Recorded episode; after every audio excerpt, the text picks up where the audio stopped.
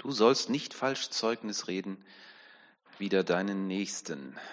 Das neunte Gebot. Und um es positiv zu formulieren, sag die Wahrheit. So könnte man es auch überschreiben.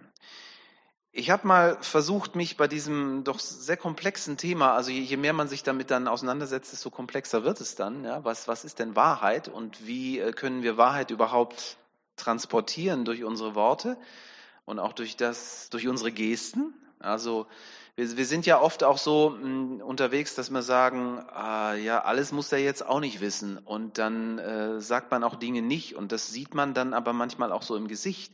Und dann denkt, denkt man, äh, der, der, hat mir jetzt nicht die ganze Wahrheit gesagt. Also das, das ist alles schon ein bisschen komplex.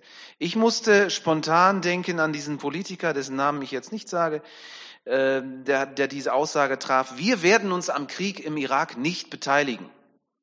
Ich weiß nicht, ob sich noch jemand erinnert. Und äh, dieses vollmundige Versprechen stand dann so im Raum und ja, das klang ja auch sehr gut und so. Und erst nachdem die Medien dann äh, nach einigen Ungereimtheiten ähm, auf Dinge gestoßen waren, kam dann ans Licht, dass Deutschland doch nicht so ganz unbeteiligt gewesen war am Irakkrieg. Zwar nicht mit Soldaten, wohl aber mit Know-how und damit, dass äh, von uns Informationen für den Beschuss bestimmter Ziele weitergegeben wurden. Also ja, so viel zum Thema Wahrheit. Ne? Das ist ein Beispiel. Und ich glaube, Beispiele finden wir ganz viele führt vielleicht auch so ein bisschen dahin und erklärt, warum so eine Politikverdrossenheit in unserem Land ist, dass man dann denkt, ja, denen da oben kann man ja nicht trauen. Und momentan ist es sowieso schwierig durch Corona, weil es so viele Stimmen gibt, die, die sagen, das ist vielleicht alles gar nicht wahr, was die Politiker erzählen. Also das macht es unglaublich spannend. Was ist denn überhaupt wahr? Dann gibt es dieses Sprichwort, das kennt ihr auch, wer einmal lügt, dem glaubt man nicht auch wenn er gleich die Wahrheit spricht. Also ja, ist, äh, ist alles schwierig. Uns Verbrauchern geht es so. Wenn du ein neues Auto kaufst und dir wird da wunderbar was angepriesen und so, und dann fragst du dich natürlich auch, hat er mir jetzt wirklich auch alles gesagt? Ein Freund von mir hat jetzt ein Auto gekauft, bei dem die Klimaanlage nicht funktioniert. Und äh, er fragt sich jetzt, soll er da jetzt was gegen unternehmen oder so? Weil es steht auch nirgendwo drin, dass, dass das Ding eine Klimaanlage haben soll. Also aber normalerweise muss man doch sowas gesagt bekommen, oder nicht? Ist das nicht auch ein Teil der Wahrheit? Und dann mal so runtergebrochen auf unseren ganz normalen Alltag, das kennt ihr sicher auch.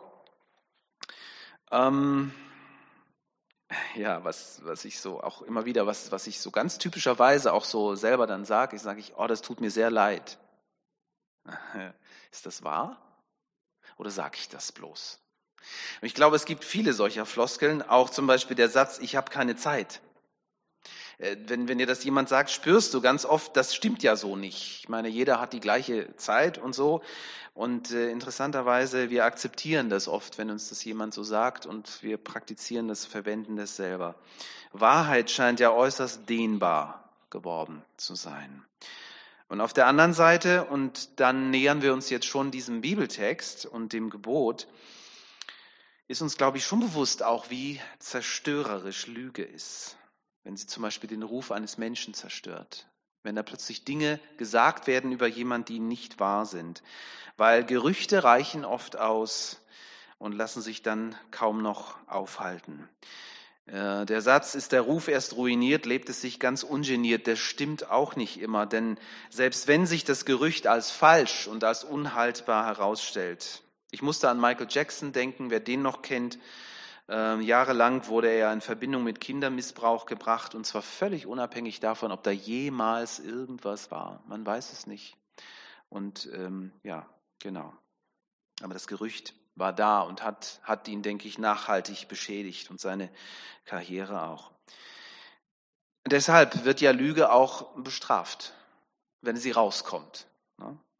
Ein Zeuge wird vor Gericht darauf hingewiesen, dass seine Aussagen wahr sein müssen. Lügner, die erwischt werden, trifft das Urteil des Gesetzes. Das entspricht unserem Gerechtigkeitsempfinden. Das soll auch so sein. Und es zeigt ja, wie wichtig uns eigentlich das ist, dass wir in einer wahrhaftigen Weise miteinander umgehen. Und ich finde das so spannend und so stark, dass, dass Gott das auch von vornherein wichtig war. Deswegen ist es hier in seinen zehn Geboten verankert. Und es, ähm, es ist etwas Bleibendes, etwas, wovon auch unser Grundgesetz geprägt ist. Und die meisten, wenn nicht sogar alle Kulturen, weil im Grunde jeder Mensch weiß, wenn wir einander nicht mehr vertrauen können, wenn da keine Basis ist, dann, dann können wir es vergessen. Dann, dann leben wir im ständigen Misstrauen miteinander grundsätzlich und das ist natürlich sehr, sehr schwierig. Aus dem Gerichtswesen, so ähm, ähm, habe ich gehört, kommt im alten Israel ursprünglich dieses neunte Gebot. Der Zeuge, der vor Gericht aussagt, soll verpflichtet werden, die Wahrheit zu sagen. Andernfalls lädt er Schuld auf sich. Und das war besonders auch deshalb wichtig, damals noch mehr als heute, weil wir heute ja die äh, Gewaltenteilung haben. Damals konnte der Zeuge gleichzeitig auch der Ankläger sein. Und er konnte sogar noch der Vollstrecker des Urteils sein. Also umso wichtiger war, dass er die Wahrheit sagte und nicht einfach nur seine eigenen Interessen, seine eigene Agenda verfolgte. Das Gebot, als falscher Zeuge aufzutreten, heißt also ursprünglich, du darfst gegen niemanden eine falsche Anklage erheben, denn sie könnte das Leben des Angeklagten kosten. Ja, die Todesstrafe, die wurde ja damals auch auf Vergehen äh, verhängt, die, äh, ja, die wir uns heute so gar nicht mehr vorstellen können. Und deshalb heißt es so treffen, treffend, Lügen über einen anderen zu verbreiten, ist ebenso verletzend wie ihn mit der Axt zu schlagen, mit einem Schwert zu verwunden oder mit einem scharfen Pfeil auf ihn zu schießen. Das steht in Sprüche 25, Vers 18. Ja, also hier, hier geht es um Leben und Tod oft. Deswegen sag die Wahrheit. Wenn wir dann kurz, nur ganz kurz, äh, weil wir kehren gleich wieder zurück, wenn wir ins Neue Testament springen und uns mal so den Gerichtsprozess anschauen, dem Jesus sich hat aussetzen müssen, dann können wir beobachten, wie hier das neunte Gebot übertreten wird der, die, die Ankläger, die, die Priester, die haben solche Angst vor Jesus, dass sie erstmal alles tun, damit er bloß zum Schweigen gebracht wird, für immer. Und dann heißt es hier, sie schrecken nicht davor zurück. Menschen, die falsche Aussagen über Jesus machen oder so, so komische Halbwahrheiten, die sie verdrehen, dann, äh, die, sie stellen diese Menschen in den Zeugenstand. Ja. Und wir alle wissen, wir kennen das nicht nur aus Filmen, sondern ahnen, dass das auch die Wirklichkeit ist, dass immer wieder auch vor Gericht Dinge gesagt werden, die wahrscheinlich, möglicherweise, manchmal ziemlich sicher nicht wahr sind. Aber zurück ins Alte Testament, weil ähm, ich finde es hier auch nochmal sehr bezeichnend. Man könnte ja sagen, ja, das geht um das Thema äh, vor Gericht und so. Aber ähm, wir merken sehr, sehr schnell, wenn wir uns mit den Stellen des Alten Testamentes äh, befassen, dass das neunte Gebot nicht nur auf diesen engen Kontext mh, praktisch mh, als Aussage zu verstehen ist. Da heißt es zum Beispiel ähm, in 2. Mose 23.1, verbreitet keine Gerüchte. Das ist genau das Thema. Ne? Nicht falsches Zeugnis sagen über deinen Nächsten, nicht Dinge behaupten, die so nicht stimmen. Oder dann nochmal Sprüche, Kapitel 12, 22. Der Herr verabscheut die, die ihr Wort nicht halten, aber er hat Freude an denen, die es erfüllen. Und zusammenfassend finde ich auch sehr schön dann nochmal aus 3. Mose 19, 11, da heißt es, ihr sollt nicht lügen, ihr sollt einander nicht betrügen. Hier, hier kommt alles nochmal zusammen. Also es geht wirklich um das wahrhaftige Miteinander. Ihr sollt in meinem Namen keinen Meineid ablegen. Der letzte Teil bezieht sich dann wieder auf, auf das Thema Gericht, aber die anderen Stellen machen deutlich, es geht hier insgesamt um das Zusammenleben von uns Menschen. Und es geht bei diesem Gebot also wieder um den Schutz, und das stellen wir immer wieder fest. Gott gibt seine Gebote nicht, um uns zu quälen, sondern um unser Zusammenleben zu vereinfachen, um uns, um uns einen guten Rahmen zu geben, in dem wir uns wohlfühlen, in dem Leben eigentlich möglich ist. Martin Luther hat das so schön in seinem Katechismus auf den Punkt gebracht. Er schreibt, es ist in diesem Gebot alle Sünde der Zunge verboten, wodurch man dem Nächsten Schaden tun oder zu nahe treten kann. Ja, komplex, aber deutlich. Die Wortwahl des Reformators, und da bleibe ich noch ein bisschen, bringt uns zu einem weiteren Gedanken, denn ähm, ich weiß nicht, äh, ihr kommt da wahrscheinlich auch schon von alleine drauf, das lässt sich ja ahnen, dass dieses neunte Gebot zu Konflikten führen kann. Und das macht die ganze Sache nochmal richtig spannend. Ähm, Lüge tut weh, weil sie Vertrauen zerstört. Das, das, denke ich, sind wir uns einig. Wahrheit tut auch weh. Manchmal sogar sehr. Manchmal muss sie wehtun. Und manchmal äh, ja, müssen wir darüber nachdenken, wie sollte man die Wahrheit sagen, damit sie nicht unnötig wehtut. Ich habe mal so ein Beispiel mitgebracht. Ist die Familie zur Geburtstagsfeier bei der Oma eingeladen. Und die Oma hat einen tollen Kuchen gebacken, aber sie hat vergessen, Zucker reinzumachen. Und dann fragt sie irgendwann, wie denn der Kuchen schmeckt. Ne? Und äh, mit ihren Geschmacksnerven ist es anscheinend schwierig. Sie weiß das selber nicht so genau. Und der Enkel, der sagt dann ganz ehrlich, Oma, der Kuchen schmeckt scheiße. Entschuldigung. Und äh, dann hat er ein Problem, als die Familie dann hinterher zu Hause ist. Ne? Dann schimpfen sie mit ihm und sagen, was hast du gemacht? Du hast die Oma so furchtbar beleidigt und so. War wirklich so. Die Oma, die, die war, die hat dann im Nachmittag nichts mehr gesagt, gell? War ganz blass.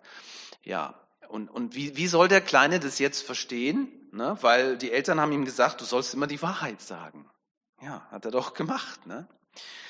Zeigt so ein Stück weit äh, die Problematik, in der wir dann manchmal auch so stecken. Wie, wie entscheidet man sich dann? Ne? Äh, Dietrich Bonhoeffer hat das sehr schön erkannt. In seinem Buch Ethik schreibt er, wo sich das wahrheitsgemäße Wort also jetzt wird es richtig komplex nochmal, vom Leben und von der Beziehung zum konkreten anderen Menschen löst. Da, wo die Wahrheit gesagt wird, ohne die Beachtung dessen, zu wem ich sie sage, da hat sie nur den Schein von Wahrheit, aber sie ist vom Wesen her keine Wahrheit. Schwierig formuliert, Bonhoeffer ist immer so, muss man wirklich durchkauen, auch nochmal diesen Satz. Ähm, aber im Grunde ist, ist, ist das, was er hier sagen will, schon deutlich. Ne? Also wo du Dinge loslöst von, von dem Kontext. Und das hat dieser kleine Junge halt gemacht. Das muss er, das muss er lernen. Ne? Das müssen wir alle lernen, dass wir im Umgang miteinander äh, die Wahrheit, ja, versuchen nicht zu beugen und trotzdem Worte finden, die dann äh, dem anderen nicht wehtun und trotzdem so ein Stück Wertschätzung rüberkommt. Ne? Keine Ahnung, wie der Junge das jetzt hätte machen sollen oder so. Er hätte vielleicht auch einfach nur sagen können, mir schmeckt's nicht so. Dann, dann wäre zumindest nicht dieser, dieser heftige Ausbruch und die Folgen davon da gewesen. Ne? Wir sind da alle Lernende auf dem Weg, merke ich. Ja, Wahrheit, sagt Bonhoeffer, wird zu einem toten Götzen, wenn sie unüberlegt und schonungslos weitergegeben wird. Wahrheit untergräbt und zerstört auf diese Weise das Vertrauen und verrät die Gemeinschaft. Und deswegen gehören Wahrheit und Liebe zusammen. Und da, da sind wir hier, da sind wir hier bei dem Punkt. Das, das müssen wir einfach immer wieder lernen. Ähm, ich merke, dass das nicht nur ähm, Kindern so geht. Also ich erlebe das auch manchmal, dass, dass Menschen mir die Wahrheit um die Ohren hauen. Das tut dann so weh, dass man dann denkt, oh schön, wenn der Schmerz jetzt langsam nachlässt. Ähm, und und die, die Menschen sind sich dessen oft noch, noch, noch nicht mal bewusst. Ne? Also äh, manchmal äh, tut es ja auch gut, wenn man mal so richtig sich auskotzen kann. Und äh, man merkt aber gar nicht, was es mit dem anderen macht. Von daher Wahrheit mit Liebe. Ähm, Wahrheit in Liebe gesagt, so, so kann man es, denke ich, auch auf den Punkt bringen. Und bevor ich jemand die Wahrheit sage, sollte ich also überlegen, was passiert denn? Was, äh, wem nützt auch die Aussage, wem schadet sie? Ein Beispiel, das mein Dozent damals in Ethik hm, uns ähm, weitergegeben hat. Wenn die Gestapo fragt, wir sind jetzt nicht in dieser Situation, aber ähm, wir können uns da hineinversetzen, ne? wenn die Gestapo fragt, ob ich Juden in meinem Haus versteckt habe, dann werde ich hoffentlich tapfer lügen, damit diesen Menschen schlimmes Leid erspart wird. Gell? Also wir sind hier natürlich auch auf etwas dünnem Eis, ähm, aber ähm, ich finde es auch wichtig, auch in der Theologie darüber nachzudenken, was ist denn Lüge? Ist denn Lüge, wenn ich Leben schütze? Oder ist es nicht doch eher Lüge, wenn es mir um meine persönlichen Anliegen geht? Und dann sage ich dann schon mal schnell, ah ja, jetzt ist eine Notlüge erlaubt. Aber eigentlich ist das dann egoistisch. Also es ist wichtig, dass wir hier über solche Dinge auch nachdenken und vielleicht auch darüber mal miteinander reden, ne? weil vielleicht kennt ihr ähnliche Beispiele auch aus eurem persönlichen Leben. Und ich weiß, wie sehr das einem dann auch so nachgehen kann, wenn man dann hinterher sagt, ja, jetzt habe ich eigentlich nicht die Wahrheit gesagt, aber wenn ich sie gesagt hätte, dann hätte das Folgen gehabt für die oder die Person. Ne? Auch in unserem Alltag kann es, behaupte ich, auch manchmal richtig sein, jemandem nicht die ganze Wahrheit zu sagen. Wir finden solche Situationen auch im Alten Testament und ich möchte dass ihr das bitte nicht falsch versteht. Ne? Das ist jetzt kein Freifahrtschein sozusagen, ja, man kann immer mal so ein bisschen so ne, äh, Dinge erzählen, die nicht ganz stimmen. Das ist ganz sicher nicht. Aber ähm, wir finden tatsächlich auch solche Momente in der Bibel, wo dann äh, Menschen zum Schutz von Personen ähm, lügen. Ne? Und äh, ja, da scheint es dann nicht nur legitim zu sein, sondern sogar geboten. Ein Beispiel gebe ich euch mal, äh, fand ich ganz spannend. Zweite Mose, gleich zu Beginn wird von den ägyptischen Hebammen gesprochen. Die lügen den Pharao an, weil äh, sie haben eigentlich die Aufgabe zu sagen, wo äh, männliche Nachkommen der Israeliten geboren worden sind. Und da ist genau dasselbe Problem. Die sind dann im höchsten Maße gefährdet. Die wurden dann ähm, ja, getötet, diese Babys. Und ähm, interessant ist, hier steht, die ägyptischen Hebammen, sie werden von Gott gelobt und sie werden sogar gesegnet, weil sie den Pharao anlügen. Also ähm, wird, wird einfach deutlich, ähm, es, es ist ein komplexes Ding und wir müssen einfach schauen, wo ist was dran. Trotzdem, ich sage es nochmal, sollten wir es uns nicht zu einfach machen. Zu schnell, merke ich selber, greifen wir zur sogenannten Notlüge, um einfach eine Situation zu unseren Gunsten zu entscheiden, Dinge abzukürzen. Und dafür übertreten wir dann, denke ich, schon Gottes Gebot. Dazu kommt dann noch ein verbreitetes Phänomen, das hier auch ganz viel mit zu tun hat und deswegen habe ich es hier mit in diese Predigt eingebaut. Und zwar ist das das Reden über andere. Also du sollst nicht falsch Zeugnis reden wider deinen Nächsten. Hier geht es auch darum, dass man Dinge über andere sagt, die man vielleicht auch gar nicht genau weiß, aber die man gehört hat und die möglicherweise gar nicht stimmen. Ich glaube, es gibt kein schlimmeres Mittel, um Gemeinschaft zu zerstören, ähm, ich weiß, als ich meine Lehre zum ähm, Einzelhandelskaufmann gemacht habe, mein erster Tag ähm, in der Kaffeepause, ich komme da rein und ich kenne noch niemand aber ich höre, wie die da miteinander umgehen und ich höre vor allem, wie sie über Leute reden, die nicht im Raum sind. Und in diesem Moment habe ich mir geschworen, hier werde ich nichts sagen, was irgendwie persönlich ist oder gegen mich verwendet werden kann. In so einer Atmosphäre des Misstrauens müssen leider viele Menschen auch heute in ihren Betrieben arbeiten. Und das, das ist echt übel. Hier hat man ganz wichtige Dinge nicht erkannt. Und hier ist ganz wesentlich, dass hier sich die Dinge auch ändern. Ist aber keine einfache Sache, so viel ist klar. Ja. Nochmal Luther dazu, es ist eine schändliche Plage, hier typisch Luther in seinem äh, ja, krassen und direkten Deutsch von damals. Es ist eine schändliche Plage, dass jedermann lieber Böses als Gutes von seinem Nächsten hört. Nicht nur redet, sondern hört. Das kennen wir auch. Ne? Man hört schlechte Nachrichten über andere irgendwie interessanterweise auch gern. Es ist, äh, wir sind schon irgendwie seltsame Wesen. Und Luther sagt weiter, es ist ein großer Unterschied zwischen der Tatsache, dass man um Sünde weiß und dem Umstand, dass man über sie urteilt. Das gesamte Thema der, ähm, der, der Seelsorge ist hier ganz, ganz wesentlich. Wenn ich Dinge über jemanden weiß, und das betrifft ja mich nicht nur als Pastor, sondern Seelsorge ist ja überall da, wo, wo ihr zusammen seid, wo euch jemand was erzählt, da ist es so wichtig, dass die Dinge nicht weitergetragen, äh, weitergetragen werden. Wo viel geredet wird, wird auch über andere geredet. Und wir Christen, wir haben dann nochmal was Besonderes erfunden.